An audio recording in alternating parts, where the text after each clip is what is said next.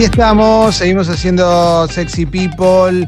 Son las 12 y cuarto. Te recuerdo que cuando hacemos la columna de libros de Nacho Damiano, podés enviarle preguntas sobre consejos para libros que tengas ganas de leer, si querés conocer un autor, si te interesa algún tópico en particular, eh, o te gusta algún autor y querés a alguien similar o lo que sea, podés preguntarle cosas a Nacho, también sobre tips para lectura y demás, porque él siempre arranca con algún que otro tip. Así que vamos a darle la bienvenida al querido Nacho Damiano. Hola Nacho, buen día. Y así quedamos Y, de y bueno, Qué lindo, es, ¿eh? es un Está momento muteado. acá. Está muteado Nacho, ¿eh? Avísenle a Nacho que está muteado. Nacho. no- Ahí está. Y ahora- ¿Está, Nacho? Y ahora Ahí sí, va. es que Bienvenido, tienen Nacho. innovaciones tecnológicas. Me siento trabajando con la NASA. Claro, obvio, obvio. Mientras que no sea con la nata no hay problema. Eh, ¿Cómo estás, Nacho? Muy bien, ¿ustedes cómo andan? Muy, muy bien. Muy bien, muy bien. Muy feliz de escucharte, che. Bueno, Nacho, vamos con esta columna que está tan, tan copada y que gusta tanto. Bueno, Clemente, vamos a arrancar, como dijiste recién, con eh, primero un tip eh, concreto de, de estos que venimos hablando de posibilidades de acercarse de otra manera a los libros y acercarse Sí. de una manera más hedónica y más de disfrute, y después vamos a ir a una recomendación concreta. Vamos a arrancar por el tip. El tip de hoy es, así como el gran tema, es audiolibros. Mucha gente es como que, viste, está un poco en contra, sobre todo los fundamentalistas de la lectura, porque es verdad que escuchar no es lo mismo que leer, y es verdad, yo estoy de Mm. acuerdo con que escuchar no es lo mismo que leer, pero bueno, puede ser una puertita de entrada y, y, ¿por qué no, un nuevo enamoramiento con el, con el mundo de las letras? Y na- nunca nada está mal, nunca está de más, digamos.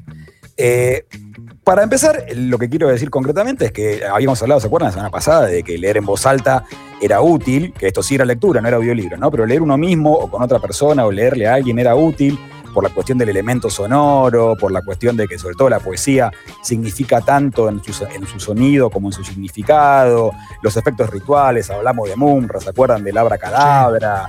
De por qué tiene, digamos, es- esas cosas, por qué se dicen en voz alta, por qué la voz alta, por qué le- leer algo en voz alta no es lo mismo que leerlo para adentro. Y el audiolibro le agrega un tip más, un beneficio más, que es que el momento de lectura puede ser compartido con otra cosa. Yo lo relaciono mucho con los podcasts, viste que uno por ahí escucha la radio, un programa de radio como el de ustedes o como programa de radio normal, uno lo puede dejar de fondo. Pero viste que el podcast lo escucha de fondo, pero también hay que prestarle un poquito de atención, porque justamente son cosas más concretas, más puntuales. Entonces, el con el audiolibro pasaría lo mismo. O sea, hay que prestar un poquito más de atención que si dejamos de fondo una radio, pero también se puede hacer cocinando, manejando. O sea, me parece que lo podemos incorporar a nuestra vida eh, de una manera un poco más sencilla, quizás.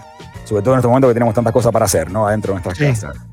Y que alguien nos lea siempre genera un momento místico, ¿no? Los que tuvimos la suerte de que nos lean de chicos, a mí mis padres me leyeron cuando yo era chico y lo recuerdo como momentos muy lindos. Eh, sabemos que, que alguien nos esté leyendo algo con ganas, con, con interpretación, es un momento interesante. Lo mismo un buen contador de anécdotas, por ejemplo. Todos tenemos en nuestro grupo de amigos alguien que cuenta anécdotas mejor que otra persona y cada vez que arranca le prestamos atención. Claro, Gávez, por ejemplo, lo- lo- es un gran contador de anécdotas. Exacto, especialidad de la casa. Es una total. A veces son verdad, a veces no, pero bueno, digamos, eso es lo de menos, porque la literatura no tiene por qué ser verdad, así que Gávez, sin darse cuenta, es un gran escritor. Y el- el- ese tipo de. es- Ese amigo que siempre cuenta buenas anécdotas, pongamos a Gávez como ejemplo, por ejemplo. Antes de que arranque hablar de cualquier cosa, ya te interesa, ya te interesó por cómo, por, por- por la entonación que le da, por las ganas que le pone. Entonces, eh, otra cosa que se me ocurría, por ejemplo, es, eh, ¿se acuerdan los campamentos cuando alguien contaba una historia de terror?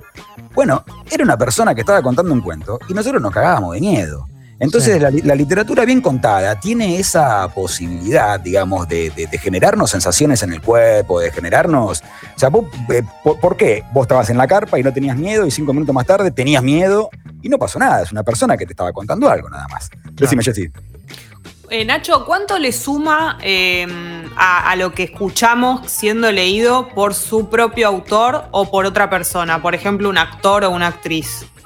Y mira, ahora, ahora vamos a esa cuestión concreta que era parte de lo que iban a decir ahora, pero yo creo que en el tema del audiolibro, por un lado está el texto desde ya, y por otro lado está el que lo está narrando. O sea, para mí muchos, muchos escritores no son buenos eh, recitadores, digámoslo así, narradores.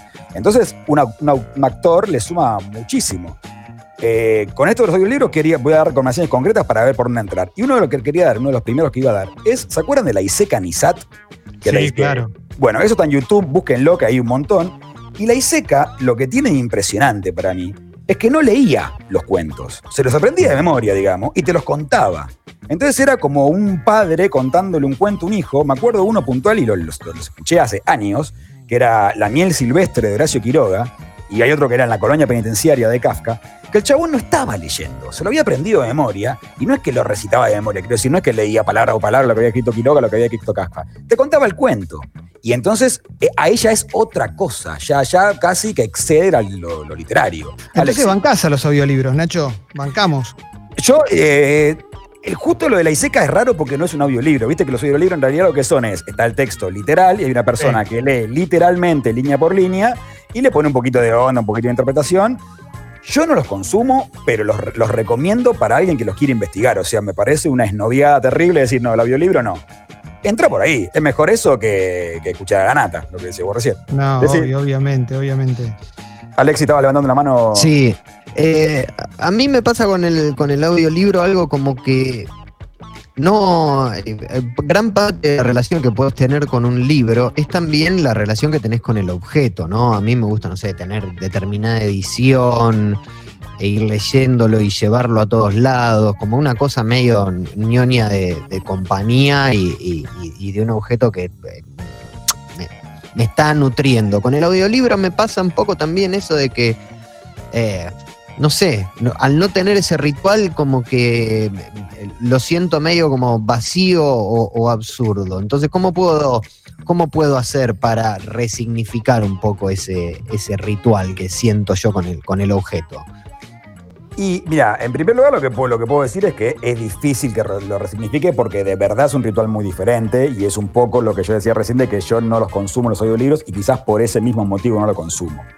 Lo que sí te puedo decir con respecto a esto es que me parece que una buena forma de entrar al audiolibro es elegir qué escuchar. O sea, si, no, te recomiendo la metafísica de Aristóteles en audiolibro, por ejemplo. Eh, Hay, como textos que se eh, prestan un poquito más, no sé, por decir algo, no sé, una novela de Stephen King, me parece que se banca mucho más un audiolibro y va a ser muy copado un audiolibro y te va a meter en el tema, te va a meter en el clima, no sé, Sacheri, por, por ir a algo argentino. Hay textos que son más, que, que te invitan a, a- a escucharlo como si te lo estuvieran contando y qué sé yo, te metes a leer a Wittgenstein en audiolibro y no solamente no vas a entender nada, sino que probablemente te expulse de lo que estás leyendo. Entonces quizás es eh, ser pillo a la hora de elegir qué es lo que vas a escuchar, lo que te puedo recomendar. Y también una cosa que recomendábamos también en, en- en columnas anteriores es, si no arrancaron nunca y no tienen la, la costumbre, y arranquen por cosas cortitas. También siempre es más fácil, digamos, abarcar algo que te dura 10, 15 minutos antes que algo que te dura 19 horas.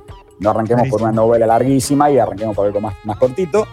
Y sobre todo, ir conociendo quiénes son los que leen, porque también, eh, yo insisto que no soy un especialista, pero en el mundo del audiolibro hay como estrellas de lectores, quiero decir, ¿no? O sea, hay gente que interpreta y que se van haciendo conocidos, suelen ser actores en su gran mayoría, y entonces también vos podés ir siguiendo, por un lado, al autor que te gusta, al autor del texto, quiero decir, y por otro lado, siguiendo al interpretador que te gusta, entonces también es como que ahí vas, vas mezclando los dos mundos y me parece que podés ir sacando lo mejor de cada uno. Bien, bien, bien, bien. Estamos en la columna de Nacho Damiano, ¿eh? Acordate que si querés mandarle preguntas, podés, ¿eh? después contesta algunas.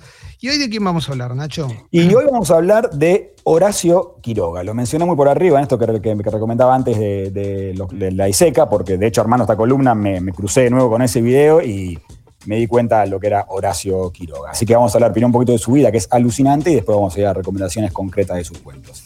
Horacio Quiroga se llama Horacio, se llamaba Horacio Silvestre Quiroga Forteza y nació en Uruguay, en Salto, en el 78 y murió en Buenos Aires en el 37. Era un dramaturgo, era un poeta, pero pasó a la historia como cuentista. Eh, en su momento se lo llevó a comparar con Poe, así que imagínense del tamaño de escritor que todos estamos hablando. Y lo bueno que tiene, que, que por eso también quería introducirlo en esta columna, es porque todos conocemos algún cuento de Horacio Quiroga, aún quizás, sabiendo, aún quizás no sabiendo que era, que era de Quiroga. La vida de Quiroga, la verdad que está plagadísima de momentos eh, terribles. Es un tipo que lo, lo persigue la tragedia. digamos. El padre de Quiroga muere, muere cuando Horacio tenía dos meses. Volvía a una jornada de cacería, venía, estaba en un bote, se bajó del bote y se le dispara la escopeta. Se la da en la cabeza y se muere ahí. Horacio estaba presente en los brazos de un amigo del padre, tenía dos meses, no creemos que se acuerde. Un tiempo más tarde, la madre se vuelve a casar, la madre de Horacio, con un señor llamado Mario Barcos, que al tiempo de sumarse a la familia Quiroga tiene un accidente, un ACV que lo deja postrado. Pasa un tiempito así, se arregla. Esto cuando lo leí me enteré hace poco, me pareció una locura. Se arregló para acomodar una escopeta y se la disparó con un pie, el, el, padrastro de ese Quiroga, o sea que se suicida disparando. Miren la habilidad que tenía, que había desarrollado en los pies. Y esta escena Horacio sí la ve, tenía 18 años y estaba presente. Así que imagínense, digamos, cómo arranca la, juventud de Quiroga. Horacio siempre fue un tipo que tenía intereses muy variados. Más allá de la literatura, era un excelente ciclista, por ejemplo. Esto es algo que muy poca gente sabe, que incluso llegó a participar de competiciones oficiales, era muy interesado en el ciclismo. Y un amante de la técnica, de la mecánica y la fotografía específicamente. Digo lo de la fotografía, ahora vamos a ver por qué es tan importante. Alrededor del 1900 ya había fundado una revista literaria en Uruguay, cuando sucede lo del padrastro, esto que le conté del suicidio, agarra la herencia que le deja y se va cuatro meses a Europa, así como para alejarse un poquito de, todo este ámbito que, estaba viviendo. Cuando se va a una especie de dandy, porque la verdad que no, venía, de una, venía de una familia relativamente acomodada, pero cuando vuelve, vuelve todo andrajoso, flaco, sin un mango, como que no la pasa tan bien en, Europa, parece. Y vuelve con una barba negra y muy espesa, que es la foto que todos tenemos en la cabeza, que no se la, va, no se la saca nunca más en su vida. Esta experiencia está narrada en un libro llamado Diario de un viaje a París. A los que le gusten los diarios, se lo recomiendo particularmente. No lo voy a recomendar hoy porque es medio de, nicho, pero le al que le gusten los diarios de escritores, es increíble. Y con lo que sí vuelve de Europa es con una, cosa fundamental, una idea fundamental, es que quiere ser escritor. Hasta ese momento él le interesaba literatura y demás, pero más como, como crítico, como profesor incluso, pero de acá quiere ser escritor. En 1901 publica eh, su primer libro, se llama Los Arrecifes de Coral, que es un libro rarísimo porque tiene poemas, cuentos, prosa lírica, bastante olvidable en realidad, pero bueno, él estaba contento porque era su primer libro. Y sucede una de las cosas que lo marcan para toda la vida. Su mejor amigo se llama Federico Ferrando, ¿sí? Él también era escritor y había publicado un libro que lo habían criticado bastante mal, este Federico Ferrando. Entonces se quiere batir a duelo con el crítico, Federico. Este, buena onda. Buena onda, se quiere batir y el crítico acepta. Entonces, bueno, agarran el duelo. Quiroga sabe que su amigo era medio, no, tenía mucha habilidad para manejar armas, entonces le dice, para que yo te la voy a revisar, yo te la voy a limpiar para que no te mande cagada, no vamos a evitar un accidente. Cuando la está revisando y la está limpiando, a Quiroga se le dispara y le pega en la cabeza. O sea, que él mata a su amigo de un tiro en la cabeza. Pero en esa época se les escapaban tiros a todos, Nacho. ¿Qué onda? Y a la familia de Quiroga, por lo menos, sí, tenían, tenían que alejarse un poquito de las armas, parece. La policía lo detiene, incluso Quiroga, imagínense, viene la policía, hay un tipo muerto con el arma en la mano. Bueno, eh, está preso un tiempito, se, se determina que nada, que había sido un accidente y demás. Lo dejan suelto y ahí pasa otra cosa fundamental en la vida de Quiroga, que es que se muda a Buenos Aires, se va del Uruguay, alejándose también un poquito de toda esta, de, toda tragedia, digamos. En Uruguay, en Argentina, bueno, ya conoce a Lugones, que es una, personalidad con la que va a estar toda la vida emparentado. Y Lugones en ese momento estaba investigando las ruinas jesuíticas y necesitaba un fotógrafo. Y ya les había contado que Quiroga era muy amante de la fotografía. De hecho, no había tantos fotógrafos eh, profesionales en ese momento, o era más difícil porque era una cuestión muy técnica. Entonces necesitó un fotógrafo para ir a, ver las ruinas jesuíticas de Misiones. Quiroga no tenía una moneda, es medio amigo, y dice, bueno, dale, vamos, que te, doy una mano, vamos para Misiones. Se lo lleva y Quiroga conoce Misiones en ese viaje, que es lo que lo va a marcar de por vida. Sí. Vuelo a Buenos Aires después de esta movida, eh, eh, estaba enseñando lengua en un colegio y demás, y se enamora de una alumna, que es una cosa importante de Quiroga, que toda su vida Quiroga va a tener amoríos con adolescentes seminiñas, es un tema ahí también un poco picante en la vida de Quiroga. Está en, la lista de Anonymous. Está en la lista de Anonymous, ya no porque, porque no quedaron rastros, digamos, pero sí, debería estar tranquilamente. Eh, convence a los padres de esta adolescente de que se quiere casar con ella, aparte se casaba, no es que simplemente estaba... convence a los padres, los padres le dicen que sí, bueno, compra unos campos en Misiones, lo que le había dicho recién, y se la lleva a Misiones construye la casa con sus propias manos. O sea, Quiroga también un tipo muy. Eh, también las fotos que tenemos todos en la cabeza, hay un, tipo forzudo, manejando la madera, tipo muy de las manos. Se la lleva casi adolescente a Misión, lo que van a decir, y en dos años tienen dos hijos, Egle y Darío, llaman los hijos. Era un padre bastante particular porque los educó él mismo, se no los quería mandar al colegio los hijos, y mezclaba la enseñanza de la alta poesía, del modernismo, etcétera, con el manejo de canoas, la cría de animales silvestres o el uso de la escopeta. Es muy mística, una gran discusión que tiene con su mujer, porque cuando descubre que le estaba enseñando equilibrio a Darío, que tenía cuatro años, lo había sentado en una especie de acantilado con las patas para abajo y le estaba enseñando a tener equilibrio, que si no tenía equilibrio se cae y se mataba. Y bueno, parece que los problemas de pareja habían sido varios y bastante frecuentes. Ana María, se llamaba la mujer Ana María, por este motivo, o vaya uno sabe por qué, pasa otra cosa que es muy frecuente en la vida de Quiroga, se suicida a los 25 años, su mujer, lo deja con los dos pibes, y se suicida tomando el químico que usaba Horacio para revelar fotos. Che, qué buena onda la vida de Quiroga, la, alegría ¿no? que, genera todo, todas estas historias hermosas de Quiroga. Le, traigo algo que eh, a, mí me llama mucho la atención y me encanta, parece un poquito pum para abajo, pero ya van a ver que todo cierra porque ahora nos vamos a meter en la obra de Quiroga. Van a ver como todo lo que estoy contando en la obra de Quiroga es muy, muy, muy importante. Sí, vayamos, vayamos a la obra de Quiroga. bueno, perfecto. Entonces, la obra de Quiroga tiene como dos grandes ramas, que podemos decir, porque esto que estamos diciendo recién de que onda la alegría, mira qué particular, porque él es muy conocido también por hacer eh, eh, literatura infantil. La literatura infantil está muy buena la de Quiroga también, o sea, también es algo que, hay, que investigar un poco. Pero bueno, tiene como dos grandes ramas que son la literatura de adultos y la literatura infantil. La literatura de adultos tiene otras dos grandes ramas. Uno son los cuentos en los que hay una presencia muy importante de la naturaleza, siempre hostil y siempre peligrosa, que genera enfermedad y terror en los seres humanos, que genera muertes, nos atacan los, eh, los animales, los bichos, el almohadón de plumas es el que conocemos todos, que hay un bicho dentro de la almohada, eh, a la deriva, que es el, que, el señor que lo pica la víbora, o sea, siempre está como ese tema. Esto lo podemos encontrar en Cuentos de Amor, de Locura y de Muerte, que es el primero de los libros importantes de Quiroga, que es lo que lo, recomiendo muy especialmente. Y después tiene como otra gran rama que es una crítica a las condiciones de vida, que esto lo descubre de, los obreros misioneros, ¿no? que esto lo descubre en misiones, y es como esas inequidades sociales, este, esto se ve muy bien en su libro que se llama Los Desterrados, que también son, está muy relacionado con la naturaleza, porque son todas personas que sufren accidentes, que le explotan los alambiques, que, se mueren con una motosierra, digamos.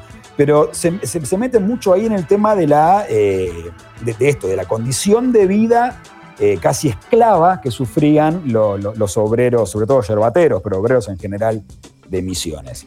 En estos dos tipos de cuentos, en casi todos los cuentos, algunos de los personajes mueren. Esto es muy importante en, en, los cuentos de casi siempre alguien se muere muchas veces el narrador y muchas veces no, pero casi siempre que se muere, ya sea, o como decíamos, o por la hostilidad de la naturaleza, propia de la naturaleza, casi siempre es cuando también el hombre la quiere conquistar, ¿no? también hay algo del Quiroga ahí de que si vos no te metes con la selva, la selva no se mete con vos, pero si vos querés ir a arrancarle los recursos naturales, mirá que te vas a comer el vuelto. O sea, también es como que hay algo de, esa, de esa lectura, o consecuencia de las condiciones de trabajo, que también muchas veces emparentada con el vuelto este de la selva que, estábamos diciendo, eh, de, estas, de, estos eh, trabajadores, digamos. Para ir a libros recomendados concretamente, hay una cosa también muy interesante de Quiroga que pueden buscar en internet cuentos, cuentos sueltos también, porque la verdad que como ya caducaron los derechos y demás, ya está por todos lados. Eh, pero si quieren ir a libros, uno es Cuentos de locura, de amor y de muerte, que es este que tiene más que ver con la naturaleza hostil, que está La gallina degollada, que es un cuento que para mí es increíble, no le quiero avanzar nada porque medio que lo spoileas, pero es increíble. A la deriva y Almohadón de Pluma, que son los más conocidos, y La miel silvestre, que es el que, el que había narrado La Iseca. Eh, no sé si Alexi me quiere decir algo, no entiendo el gesto. No, no, no. se sintió, ¿no? Ah, sentí, sentí. Ah, perfecto. Lo leí muy chico y me pareció impresionante. ¿La gallina degollada? La, no, todo, todo, el almohadón de pluma, todo el libro. Me, lo habré leído en, no sé, tres horas un buen profe o una buena profe de literatura te lo da en el colegio. Sí, sobre todo, a mí me lo dieron en séptimo grado. Sí, sí, Y no te lo olvidas nunca más, viste que no te lo olvidas nunca más. Y de hecho, es de, para mí es de esos escritores que te meten miedos que vos no tenías y lo tenés al día de hoy. Yo al día de hoy voy a un lugar que no es mi casa, sobre todo cuando uno alquila algo en la costa, cuando vas a un lugar así que las condiciones de higiene son un poco discutibles, y la almohada me da un miedo, pero es al día de hoy ¿eh? que la almohada me da miedo. O sea, es algo que no se me fue nunca de la cabeza. Después, bueno, el otro libro que vamos a, recomendar es Los Desterrados, que es este que tiene más que ver con las condiciones de, de trabajo y de insalubridad de los, de los trabajadores yerbateros, llaman los mensú, se llaman estos casi esclavos que tienen. Y puntualmente, si no quieren buscar el libro, El techo de incienso es un nombre de un cuento. Y Los destiladores de naranja es el, cuento, el nombre de otro cuento. El destilador de naranja es increíble. Me encantan los nombres, además, Nacho. No, zarpado. Quiroga zarpado. Igual le, digo a los que están escuchando, tranquilos, que la tarde en arroba pila de libros le pongo toda la, toda la data porque estoy tirando miles de nombres y los que no puedan anotar van a estar. Y después los cuentos infantiles lo que tienen de hermoso es que están protagonizados por animales eh, salvajes, habitualmente son misioneros, también son medio de la selva, pero están humanizados y habitualmente, tipo un rebelión en la granja pero habitualmente explican por qué el universo animal es superior al humano, ya que no hay maldad ni egoísmo, es como que te explican por qué los humanos se están matando entre ellos, por qué los humanos no son capaces de vivir en la selva, por qué los humanos tienen los problemas que tienen y los animales no lo tienen. Dentro de esto os voy a recomendar particularmente Las medias de los flamencos, un cuento hermoso, y La guerra de los yacares. El, libro se llama Cuentos de la selva. Hermoso, hermoso. Eh, yo me acuerdo cuando lo, tuve que leer para en, séptimo grado, me partió la cabeza, la verdad que, me encantó. Pero cuando, cuando te pedí que pases a los libros, hubo una cosa que- que estaría buena para cerrar y que me parece súper interesante, por lo menos para cerrar esta parte, que es el final de Quiroga, ¿no? Total. Nacho? Total, total. Yo por, también, por eso también metía lo- había metido lo del suicidio de la mujer, porque sí, Quiroga, bueno, va para hacerla bastante rápida. Quiroga saca los libros, esos son bastante importantes, le traen más, le, le- le mejoran su, su calidad de vida porque también tuvo momentos de bastante miseria y demás. Se vuelve a casar, esta vez se casa con la hija, con una compañera de colegio de la hija, o sea, vol- volvemos a esta cuestión que estábamos hablando. Y parece que era medio picante, Quiroga. eh, Le pensé que la hija tenía, la, la- la mujer tenía 19 años, él tenía 49.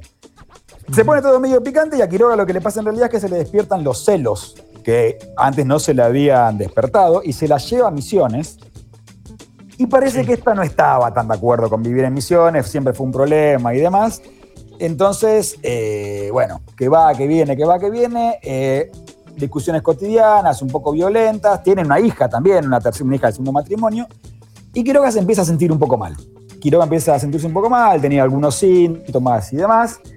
Se va a hacer ver en posadas, porque donde él vivía, vivía literalmente en el medio de la selva. Después voy a poner también fotos en arroba pila de libros para que vean dónde vivía Quiroga. Sí. Eh, y, en- y ahí le dicen que bueno, que sí, que vaya a Buenos Aires porque la verdad que se veían venir una picante y que ellos no lo podían atender. En ese momento la mujer lo abandona con su hija, o sea que se queda solo y enfermo en Misiones. Bueno, viene a Buenos Aires, va al hospital de clínicas y sí, en el hospital de clínicas le dicen que tiene un cáncer de próstata muy avanzado, que no se podía curar y que no se podía operar. Entonces es una cuestión medio de tiempo. Quiroga está internado en el hospital de clínicas porque le dio misiones, o sea, está viviendo, digamos, en el hospital de clínicas. Eh, cuando se entera de esto, hay, un paseo medio mítico por Buenos Aires, que dicen que es- ese mismo día se va a dar una vuelta grande por la ciudad, está todo el día dando vueltas con mucho dolor, o sea, debe haber sido un paseo medio eh, difícil en su momento. Vuelve a la noche al hospital y se toma un vaso de cianuro que se, que se compró ese día en ese paseo por Buenos Aires para no enfrentarse, digamos, a este final inexorable que él había, eh, que le habían avisado que iba a tener. Muere en el hospital de clínicas con este suicidio. Al año siguiente se suicida su hija y 10 años después se suicida su hijo. O sea, que, digamos, la, la- la vida de Quiroga con el tema suicidio, con el tema accidente es bastante picante. ¿eh? Pero sí, ese es el final de Quiroga, casi en el cenit de su, de su momento literario. Había tenido también un par de libros que no habían tenido tan buena re- re- re- repercusión. Con el tiempo se los recuperó un poquito más. Uno llama Más Allá, por ejemplo, que es el último que está editado, que es verdad que no está a la altura de los otros dos. Los otros dos son gemas, son, de, de verdad de- debe ser de los mejores cuentistas argentinos, incluso al día de hoy. Y Argentina tiene una tradición de cuentistas impresionante. Pensemos en prácticamente todos los escritores argentinos importantes que conocemos, la mayoría son cuentistas. Ah, Arranquemos por Borges si quieren y por Cortázar y después pensemos en todo lo demás. Pero, pero sí, dejó esos, esos cuentos, sobre todo lo que decías vos, Clemen, que los leíste hace 25, 30 años y te los Sí. acordás y te marcaron. Y nada, por eso también los recomiendo, porque son cuentos cortos, son fáciles de leer, no tienen dificultades idiomáticas, no tienen dificultades de trama, van al hueso, son terribles y terminás de leerlo y decís, más madera, cerrás un ratito el libro y te quedás pensando porque no, no, no te dejas seguir adelante con tu vida normal y no te va a dejar seguir adelante nunca. El que, el que el que nunca haya leído Damón de Plumas y lo lea hoy, después van a ver, nunca más en su vida van a ver una almohada como la vieron antes. Te recuerdo que Nacho Damiano eh, está en el Instagram Pila de Libros, esto es por el podcast que, grabó y que está ahí en Spotify, eh, junto con Julieta Venegas. Siempre hay actividad en Pila de Libros, hay sorteos de libros, hay recomendaciones, hay, de todo. Llegaron muchos mensajes relacionados con Horacio Quiroga, eh, con niños que tuvieron que leer lo- los cuentos de Quiroga, pero no solamente los cuentos de la selva. Acá Lala dice que mi- dice, sus papás tenían una librería y una maestra de tercer grado una vez pidió cuentos de amor, locura y de muerte. ¿eh? Supongo que esos niños deben ir a terapia todos ahora. Y sí, Y sí. Seguramente, seguramente. ¿eh? Mucha Pero es un buen motivo, Pepe, pero vamos a terapia por cada boludez Clemen, que, que bueno, ya que por lo menos nos mande Quiroga mejor, ¿no? O sea, tenemos un buen motivo, aunque sea. Sí, sí, sí, sí, sí. Nacho, para la semana que viene acá Romina te pregunta, o para el Instagram, ¿eh? ¿Algún libro sobre el papel de las mujeres en las religiones en general? Mirá qué, qué- qué buen desafío. qué ¿eh? Linda pregunta, sí. Sí, sí, sí, me gusta. Sí, sí, sí, sí, sí.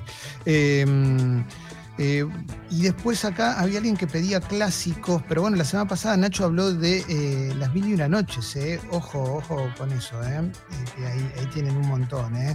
También recomendaban a Cassiari como lector de, de libros en voz alta, ¿no? no, no. Y, y, y Cassiari lo que tiene es eso que hablábamos recién, que, que es un gran interpretador. O sea, además lo que tiene Cassiari es que muchas veces lee cosas propias, o sea, textos que escribió él, muchas veces no también, ¿eh?